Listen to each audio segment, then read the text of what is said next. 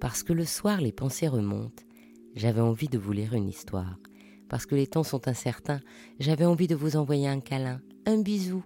Alors je vous propose le bijou, comme un bisou du soir. Il était une fois le secret des trembleuses. La trembleuse apparaît aux alentours du 19e. C'est, suivant le dictionnaire de la joaillerie, un motif joaillier, souvent en forme de fleurs, d'insectes, de papillons, placé au bout d'une monture faisant ressort, de façon à trembler à chaque mouvement. Le charme de ces bijoux en trembleuse, c'est la composition qui est réalisée. Par exemple, on va avoir un branchage entremêlé de feuilles et de fleurs épanouies ou en boutons, et les fleurs vont osciller, et on va avoir l'impression que le vent les agite naturellement, donnant à la fois un réalisme surprenant et une légèreté aux bijoux. Est-ce que la trembleuse est une prouesse technique? Écoutez plutôt. La trembleuse est un montage sur ressort et le ressort en soi n'est pas une innovation. Mais je n'ai pas dit non plus que c'était facile.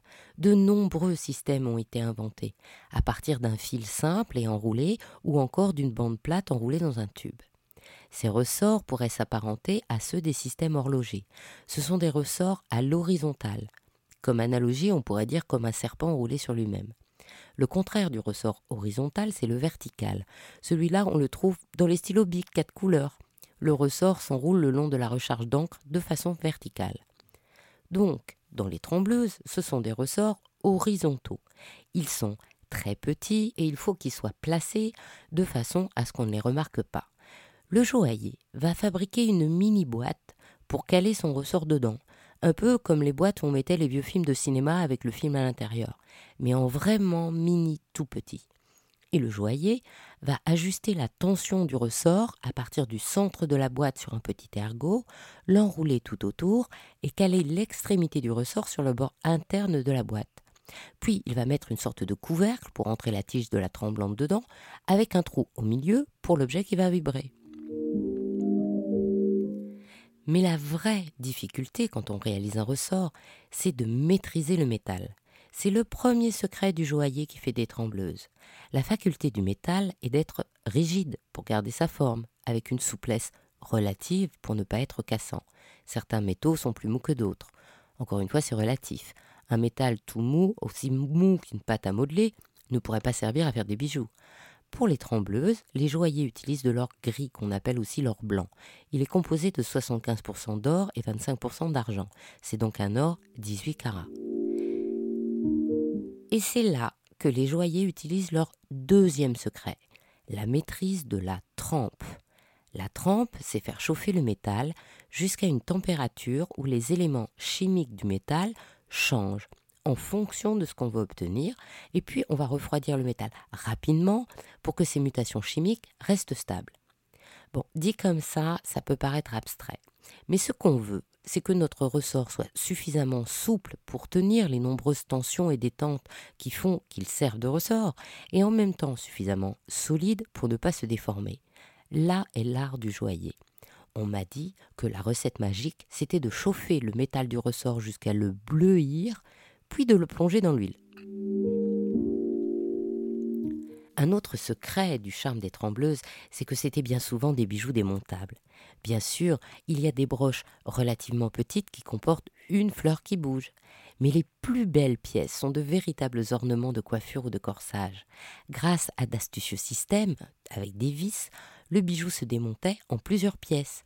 Le motif central devenait broche avec plusieurs clips et même des pics à cheveux, ou d'autres clips. Les bijoux étaient présentés dans des coffrets où l'on voyait une merveille végétale tout en diamant. On soulève le plateau et on trouve toutes les attaches pour les différents portés et les instruments pour démonter le bijou. On trouve encore ces splendeurs dans les salles de vente, mais les coffrets complets sont rares car souvent les familles se sont partagées les éléments du bijou. Pour son mariage, Charlène de Monaco portait sur son chignon une sublime composition en trembleuse appartenant à la famille royale monégaste et prêtée par sa belle-sœur Caroline. Le dernier secret des trembleuses est celui de la séduction. À la grande époque des trembleuses, le corps des femmes était encore très contraint. Ben, tout ça parce que depuis la Renaissance, le corset emprisonnait tout le corps et lui donnait une taille de guêpe certes, mais aussi un maintien très rigide. La pièce de busque consolidait la rigidité souhaitée. Le busque, c'est un élément rigide placé sur le centre devant le corset, une sorte de triangle dont la base se place sur les seins et dont la pointe descend, suivant la mode et l'époque, sous le nombril ou jusqu'au-dessus du pubis. Cet élément donne sur la robe un grand emplacement plat que l'on décore avec des pierres ou des perles cousues sous la Renaissance, avec des rubans et des ruchers sous la Pompadour ou avec des bijoux. La grande taille des bijoux en trembleuse, qui peut aller jusqu'à 60 cm, permet de le positionner à partir du buste en soulignant un sein et en remontant jusqu'à l'épaule. Car en soirée, bien sûr, on doit avoir les épaules dégagées. Tous les joailliers créent des trembleuses. Parmi eux, Boucheron est très connu pour en avoir réalisé de remarquables. En hommage à un collier créé en 1881, la maison Boucheron a sorti en 2017 le collier Lierre de Paris en or blanc avec 44,19 carats de diamants, fidèle au style de l'époque, jusque dans le détail des neuf feuilles ajourées montées sur trembleuse. Un an plus tard, Boucheron réalise un autre véritable exploit avec le collier Lierre givré, un collier en titane qui peut se déplier entièrement, où les feuilles de lierre ont été numérisées pour plus de réalisme et bordées de cachalons et où chaque feuille est animée d'un trembleur. Toujours sur la place Vendôme, la maison Reza avait aussi réalisé en 2019 un collier tout en diamant, avec trois fleurs en diamant et cœur de précieuse, montées en trembleuse très sensible. Si vous préférez les montures anciennes, vous les trouverez aux enchères. J'en ai vu une très mignonne à Drouot. Il reste un dernier secret de trembleuse, mais c'est une légende. On m'a raconté qu'au XIXe, en plus des vêtements rigides, le comportement des femmes devait être réservé.